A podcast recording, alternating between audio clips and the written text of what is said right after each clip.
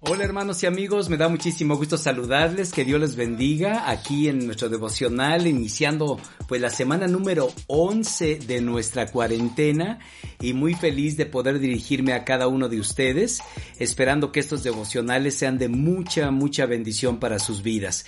Bueno, el día de hoy estamos eh, comenzando una nueva serie que estamos titulando Cómo tener relaciones personales excelentes, cómo podemos mejorar en cuanto a nuestra relaciones. Y ustedes saben perfectamente que todas las relaciones son dinámicas, es decir, o están mejorando o están empeorando, pero difícilmente están estancadas. Y el desafío que hemos tenido en esta pandemia es nuestras relaciones están siendo pues, puestas a prueba. Eso no hay lugar a dudas.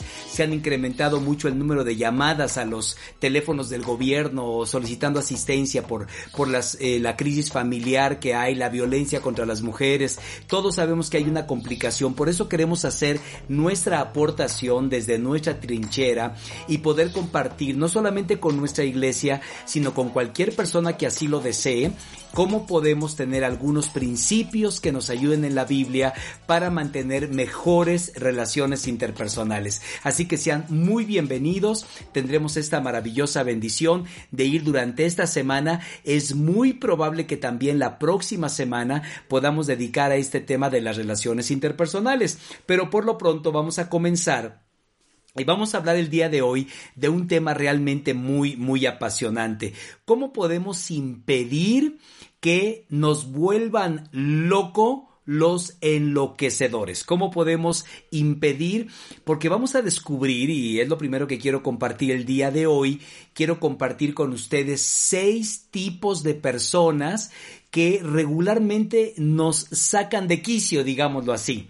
Y bueno, yo solamente quiero pedirles un favor, a la hora de que esté describiendo a las personas, esté describiendo estas características, pues no los volteen a ver, ¿no? Sencillamente a lo mejor nada más así con la, con la lengua señalándolos, ¿verdad? ¿Eh? O algunos que sean lo suficientemente honestos digan, seré yo maestro, ¿verdad? Porque vamos a darnos cuenta que todos tenemos algo de complicado en nuestras vidas. Pero vamos a ver también algunos principios bíblicos de cómo puedo manejar el tipo de personas que si no lo hago correctamente, obviamente van a sufrir mis relaciones interpersonales. Así que sean muy bienvenidos. ¿Qué les parece si comenzamos con una oración y luego leemos Proverbios 20 29-25. Dice la palabra el Señor así, temer a la gente es una trampa peligrosa, pero confiar en el Señor significa seguridad. Señor, guíanos en la meditación de tu palabra, que nos ayude mucho, Señor, a poder mantener relaciones interpersonales saludables, para que de esta manera podamos honrarte en toda nuestra manera de vivir. Señor, Tú conoces perfectamente lo que ha hecho esta pandemia. Sabemos que parte del problema han sido que si las relaciones no eran buenas, seguramente se han afectado. Pero también estamos confiando, Señor, en que tú utilizas este tiempo para que podamos darnos la cara el uno al otro y mejorar. Oramos para que estos consejos sean de mucha ayuda para cada uno de los que lo escuchen. En el nombre de Jesús. Amén. Muy bien, pues vamos a entrar en materia. ¿Cómo podemos entonces tratar de tener algunos principios bíblicos para impedir que nos vuelvan loco los que regularmente nos vuelven locos. Así que, ¿cómo podemos ayudarnos? ¿Cómo podemos tener algunos principios bíblicos que nos puedan guiar para vivir con personas un poco complicadas? Ahora, yo podría darles, queridos, una lista de un centenar de diferentes clases de personas que habemos en el mundo pero me encantaría concentrarme en los seis más comunes, que de verdad estos son los enloquecedores por excelencia y cómo tú y yo podemos descubrirlos, cómo tú y yo podemos identificarnos con ellos. A lo mejor algunos acá están diciendo, pastor, yo me identifiqué con el primero, con el segundo, con el tercero, ¿verdad?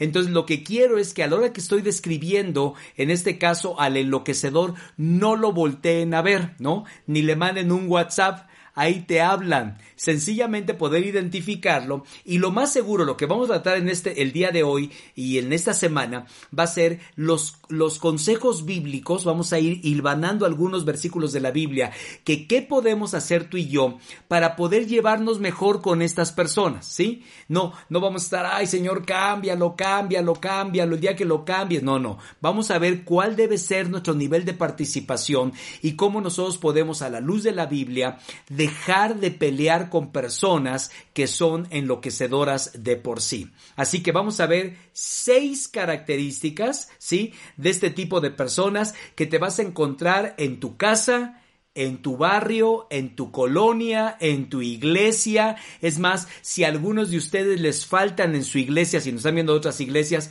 nos avisan y yo les mando algunos porque los hay en todas las congregaciones, los hay en todas las familias, ¿verdad? En todos los trabajos, en todas las oficinas. Y alguien dirá, pastor, pero ¿cómo vivir con una persona así? Ah, de eso se trata este devocional. Así que quiero por favor que tomes nota. Vamos a ver tres versículos bíblicos en este día y no pierdan porque día con día vamos a estar dando algunos de estos consejos. Así que enloquecedor número uno, toma nota. A esto les llamo yo los exigentes. Los exigentes. Estos son los pequeños dictadores de la vida. ¿No? Todos los podemos identificar. Son los pequeños Napoleones, son los pequeños Saddam Hussein, son los mandones, son los agresivos, son las personas que siempre están tratando de controlarlo todo en la vida. Por favor, no volteen a verlos, por favor.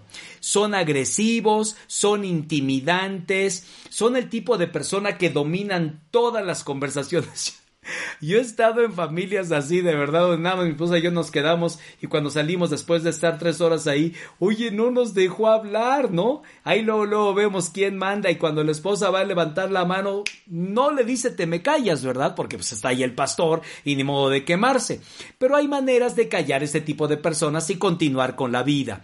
Entonces, es este tipo de personas que conversan, que dominan las conversaciones. Es más, no solamente las, las dominan, vuelven cada conversación en una lucha de poder. La idea es tener siempre la razón, pase lo que pase. Es más, en una conversación estamos hablando, a ver, ¿tú qué piensas, pastor, de esto, verdad? Porque lo que quieren es tener el control de la vida, es una lucha por el poder hacen exigencias poco realistas en tu vida, te exigen poca, poca realidad con respecto a tu horario, a tu tiempo. ¿Saben qué hacen este tipo de personas? Presionan, presionan, presionan, presionan. Son exigentes y entiendo, pueden volver loco a cualquiera. Por eso algunos de ustedes pueden decir, pastor, yo vivo con una persona así. En pocas palabras, son pequeños dictadores. Y algunos me dirán, pastor, ¿cómo le hago? Ya vamos a ver lo que tú y yo tenemos que hacer con este tipo de personas. Número uno, los exigentes. Número dos, este tipo de personas los llamo los desaprobadores. Desaprobadores. Es el tipo de persona que yo también llamo quisquilloso. Son muy críticos. Hagas lo que hagas. Es más, si tienen una hoja enorme y hay un punto pequeño negro en la hoja, ven el punto negro, son altamente críticos, lo mejor de ti nunca será suficiente. Ojo con esto, ¿eh? Lo mejor de ti nunca será suficiente. Siempre van a querer más. Su tendencia es la negatividad tienden a ser profundamente críticos de todo lo que pasa, son difíciles de agradar, son los llamados perfeccionistas también. Les encanta siempre andar señalando tus errores y no solamente los tuyos, los errores de todo el mundo alrededor, ¿verdad? Y como todos hemos fallado, y eso lo hemos dicho en, mensajes pasados, como todos hemos fallado, bueno, entonces se dan vuelo porque siempre van a encontrar en los vecinos, en los compañeros de trabajo, en las iglesias donde van, los pastores, a lo dar los devocionales, en las predicaciones, siempre van a encontrar cosas negativas. Desaprueban absolutamente todo en la vida. Este tipo de desaprobadores, no importa lo que tú hagas, nunca será suficiente. Son quisquillosos y muy complicados. Espero que no vivas con uno, espero que no seas uno, pero sí son personas que pueden volver loco a cualquiera. Número 3 le llamo ensordecedores. Déjame decirte este tipo de, de enloquecedor que le llamo ensordecedor, que son los ruidosos. Son las famosas bocas ruidosas. Este tipo de gente son los megáfonos de la vida, los megáfonos de la vida. Son ruidosos, hablan y hablan y hablan y hablan más o menos está calculado que hablan a unos 120 decibeles de ruido, pueden imaginar.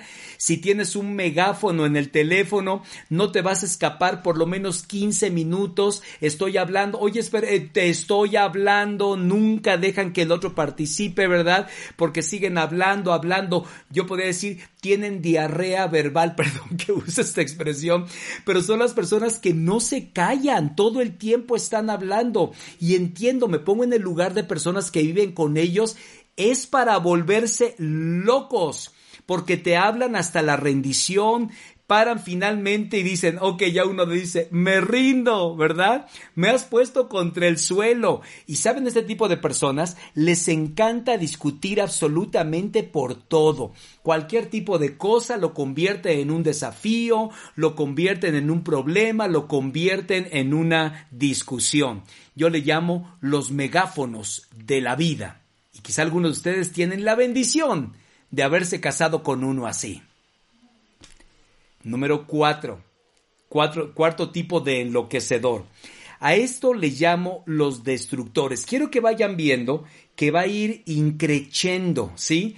Cada, cada, vez el tipo de persona que estoy mencionando, cada vez es más complicado. Este tipo de persona yo le llamo el destructor.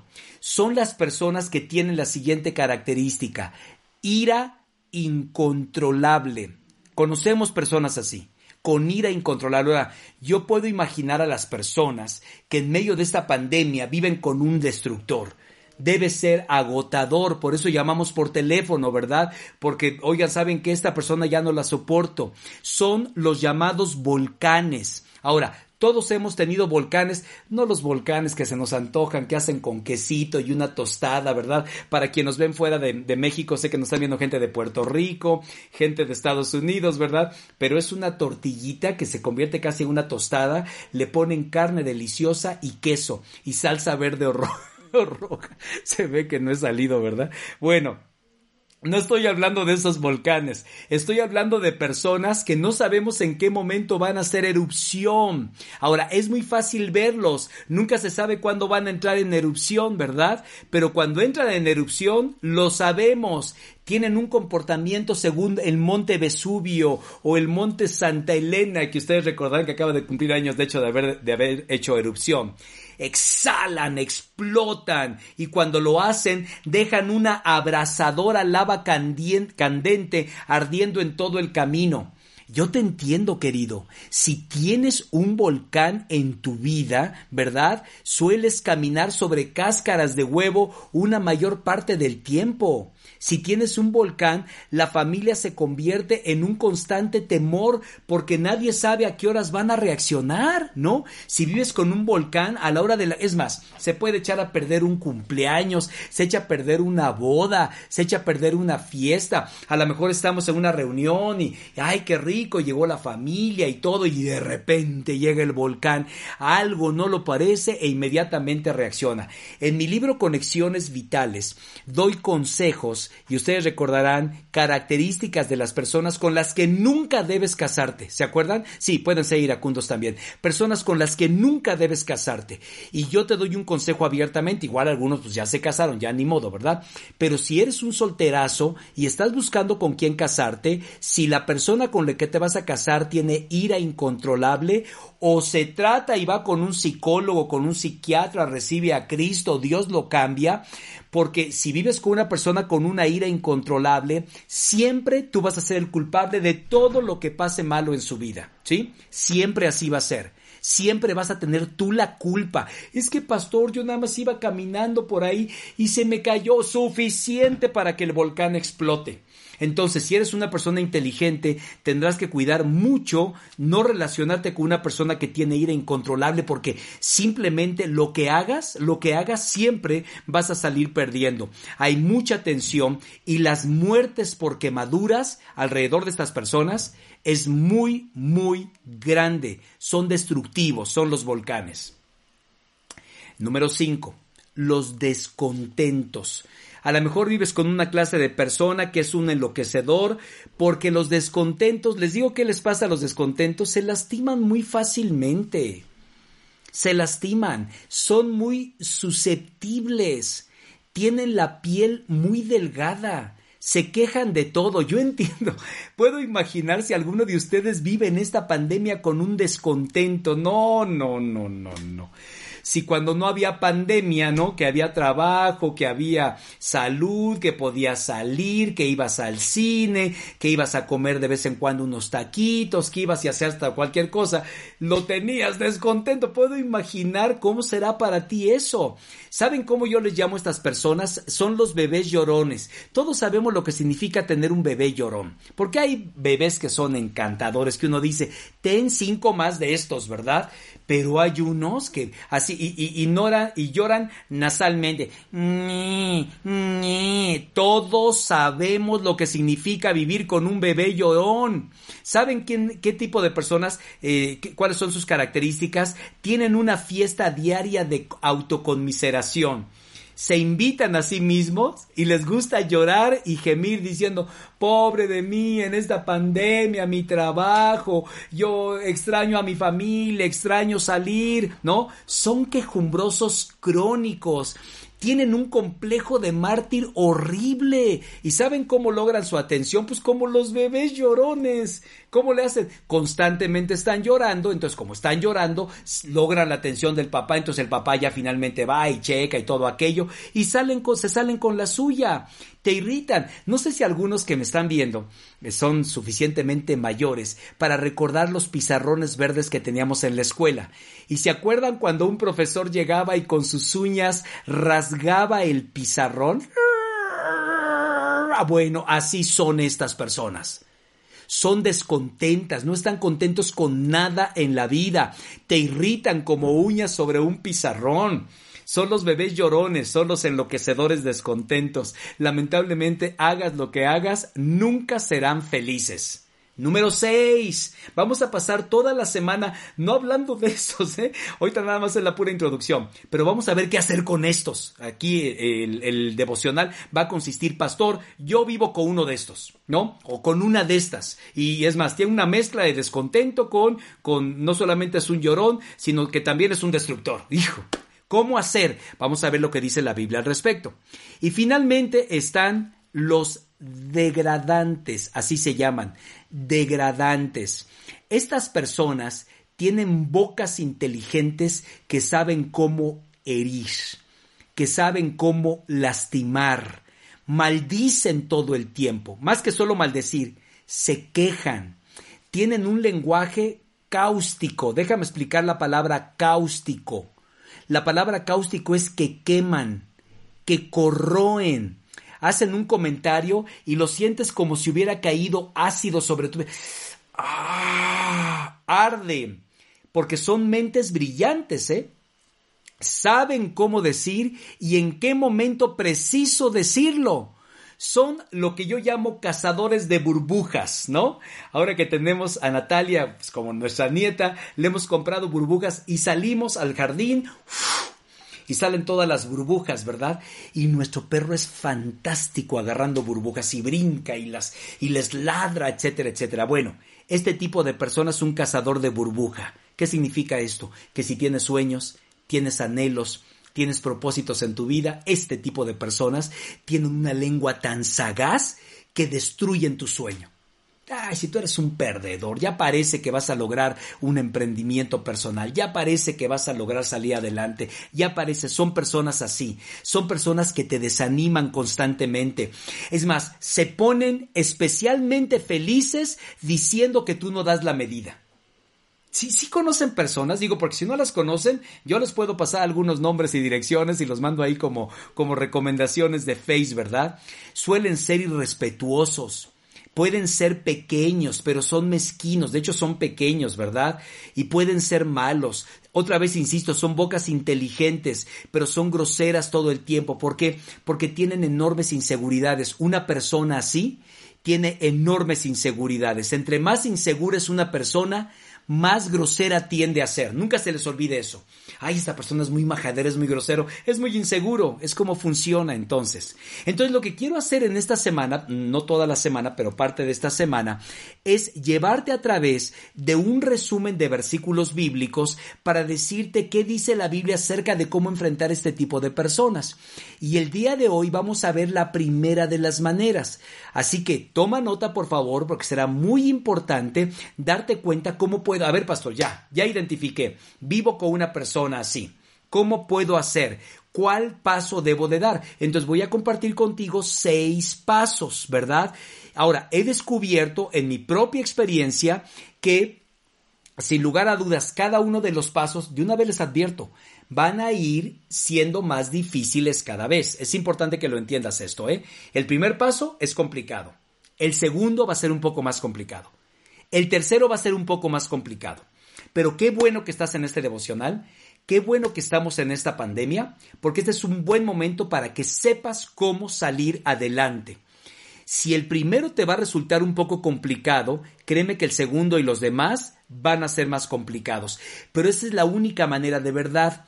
Ya estudié la escritura, tengo un libro sobre relaciones interpersonales y déjame decirte cómo enfrentar a esta gente difícil cómo contrarrestar a estas personas que te vuelven loco. ¿Qué dice la Biblia al respecto? Entonces, la primera cosa que tú y yo necesitamos hacer, toma nota por favor porque es muy importante, lo primero que necesitas hacer es rehúsa sentirte ofendido. Número uno, rehúsa sentirte ofendido. Hay que algunos digan, esto está complicado. ¿Cómo estará el paso 4, 5, 6? Claro, es fácil decirlo, pero es complicado poder vivirlo. Lo que quiero decir es lo siguiente, y es muy complicado, otra vez insisto, pero no te lo tomes a manera personal. Esto es lo primero que tienes que hacer. No te lo tomes de manera personal. No importa lo que digan, no importa lo que hagan, no importa cuán indignante sea su comportamiento, no importa que te insulten, no importa cómo actúen, cómo reaccionen, no importa cómo se vean con su lenguaje eh, corporal. Cuando la gente es grosera, escucha bien esto porque esto es oro molido, por favor. Cuando la gente es grosera, ellos se están revelando a sí mismos. ¿Sí? Ellos se están revelando a sí mismos, no ustedes.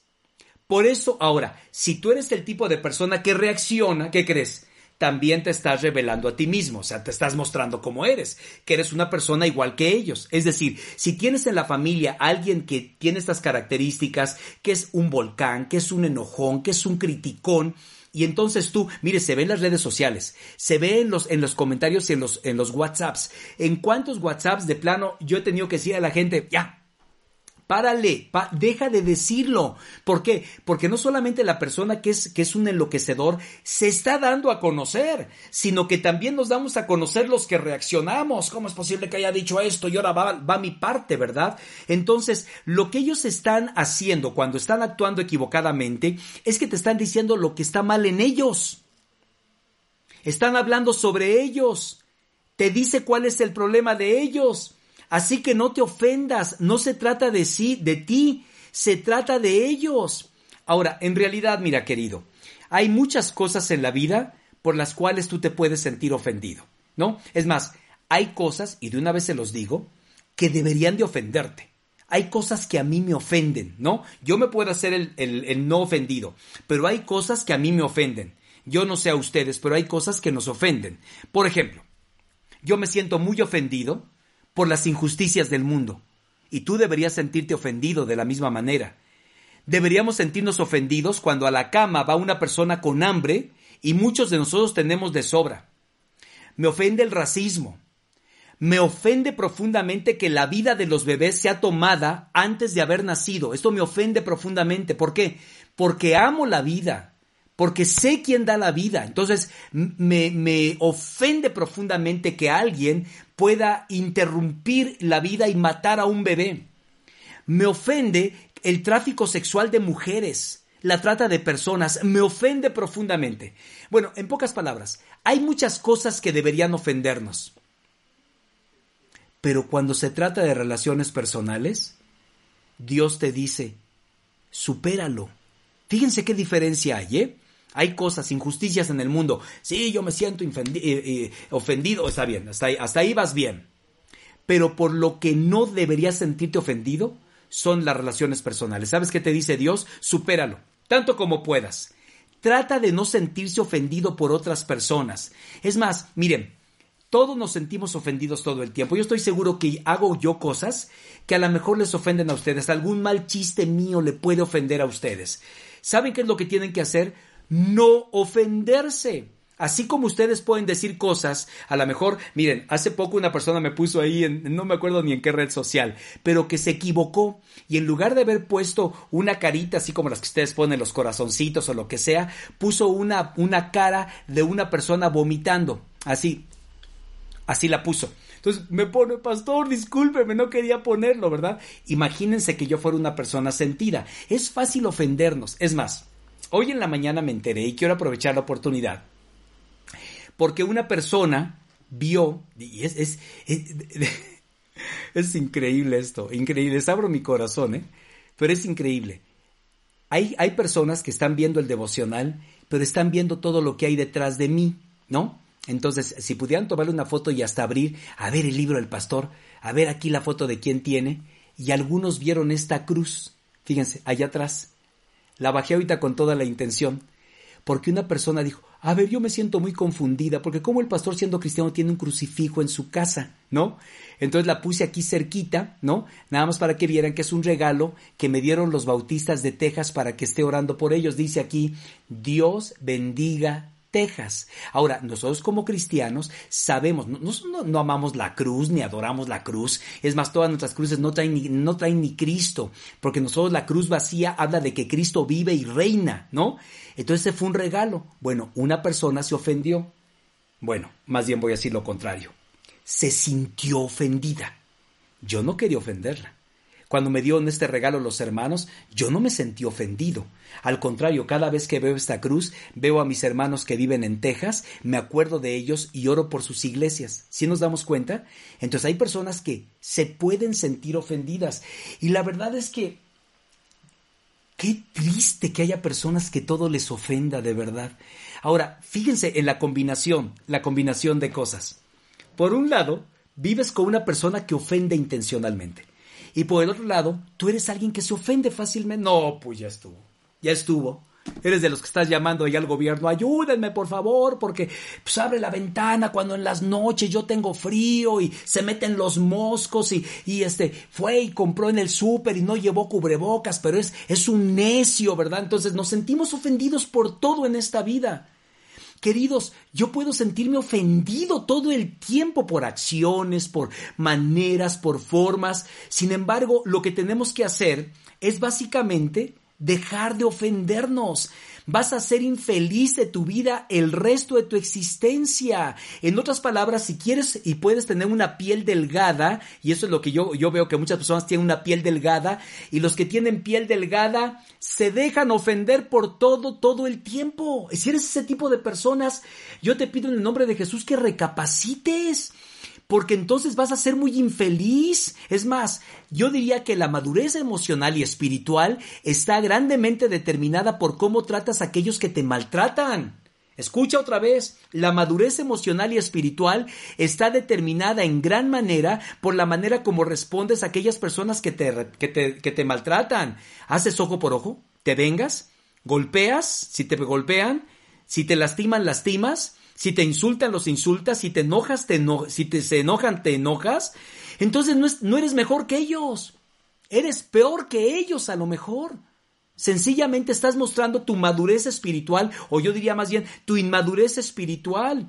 ¿Cómo manejas esas clases de personas? Vamos a ver lo que dice la Biblia en Proverbios 12, 16. Les dije que íbamos a ir por algunos versículos. Proverbios 12, 16. El necio muestra enseguida su enojo, el prudente pasa por alto la ofensa. El prudente pasa por alto la ofensa. ¿Qué necesitas? Tener una piel gruesa, querido.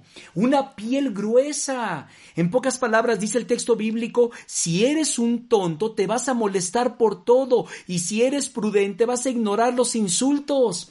Ahora, te voy a pedir una cosa. Ora a Dios, y yo voy a hacer esta oración por ustedes hoy, ¿eh? y también por mí. Señor, dame un corazón tierno y un caparazón. Señor, dame un corazón tierno y un caparazón. Normalmente recibimos lo contrario, una piel delgada y un corazón endurecido. Por eso nos sentimos por todo porque nuestro corazón está duro y nuestra piel está suave. Entonces nos hacemos los sentidos por todo lo que sucede. Cuando alguien te haga viscos, cuando alguien te, te, haga una señal indebida en la calle, ¿verdad? Cuando alguien te pasa en la autopista, que no te molestes, no te molestes por esto. Si alguien es grosero contigo, un empleado, alguien, ¿verdad? Y si es un patán y te hace terminar un mal día, tú tienes que tener una piel un poco más gruesa. La Biblia dice que el necio muestra enseguida su enojo, pero el prudente pasa por alto la ofensa. El necio muestra su enojo. Cuando estás tratando con personas que son altamente ofensivas, cuando estás tratando con personas que son irritantes, que son enloquecedores, que van más allá de tu comportamiento, tienes que ver su dolor. Querido, las personas, las personas heridas hieren. Entonces, tú que eres una persona que ha madurado en el Señor, entiendes, no, no estás justificando los comportamientos, lo que estás diciendo es, ah, pues entiendo porque es como es, ¿no? A menudo yo me pongo a ver las historias, no, pues este niño lo golpearon hasta que se acabaron sus padres, ¿verdad? No lo mataron nada más porque Dios fue bueno. Entonces, entiendes si tienes comprensión. Otro pasaje más, anótalo, Proverbios 19:11. El buen juicio hace al hombre paciente, Proverbios 19:11. Su gloria es pasar por alto la ofensa, su gloria es pasar por alto la ofensa. ¿Por qué? No te ofendas, porque la sabiduría te da paciencia. Cuando entiendes los antecedentes de una persona, entiendes su estrés actual y entonces le das lo que necesita, no lo que merece. ¿Qué merece? Que le rompan los dientes. ¿Qué necesita? Gracia, perdón, comprensión. En eso consisten las relaciones interpersonales. Le damos a la gente no lo que, no lo que, no lo que merece, sino lo que necesita, porque eso es exactamente lo que hace Dios contigo. Así que el primer paso, y con esto quiero terminar, el primer paso es que elijo negarme a sentirme ofendido. No lo no tomo de manera personal. Oro al Señor, Señor, dame un corazón tierno, pero dame un caparazón porque resulta que soy todo lo contrario, tengo un corazón duro y una piel delgadita, entonces me siento por todo lo que sucede. Termino con este versículo y con eso acabo para orar. Proverbios 10, 12. El amor cubre todas las faltas. A esto se llama gracia. Yo te pregunto, ¿cómo te trata Dios a ti? A ver, ¿te trata de veras el Señor como te mereces? Porque tú y yo merecemos castigo, tú y yo merecemos estar enfermos, tú y yo merecemos muchas cosas. Pero Dios por su infinita misericordia no nos da lo que merecemos, nos da lo que necesitamos. ¿Y qué necesitamos? Gracia. ¿Y qué necesitan estas personas enloquecedores? Exactamente lo mismo. Señor, danos un corazón tierno y danos un caparazón que podamos, aunque tengamos personas que viven con, con, nosotros que son complicadas, el primer desafío que tengo para ustedes, y les advierto que el de mañana va a ser más difícil todavía y el de pasado mañana también más complicado, rehuso sentirme ofendido. No olvides, el necio muestra enseguida su enojo, el prudente pasa por alto la ofensa. Señor, que tu palabra no regrese a ti vacía Gracias por el privilegio de compartirla, que ésta nos desafíe, nos estremezca y que esta serie de devocionales nos ayuden a tener mejores relaciones interpersonales. Padre, hemos aprendido entonces en esta primera sesión a, a pedirte con todo el corazón que nos des un corazón tierno y un caparazón una piel un poco más gruesa, Señor, de tal manera que no nos sintamos por todo lo que sucede en esta vida, Padre, tú sabes que tenemos, y yo me incluyo, razones de sobras para sentirnos ofendidos por todos. Pero Señor, eso no es vida. Al contrario, lo que queremos es tener de tu gracia y tratar a las personas no como lo que merecen, sino con lo que necesitan, tu amor y tu comprensión. Gracias, Padre, por lo que vas a hacer en estas semanas hablando de relaciones interpersonales excelentes. En el nombre de Jesús, amén.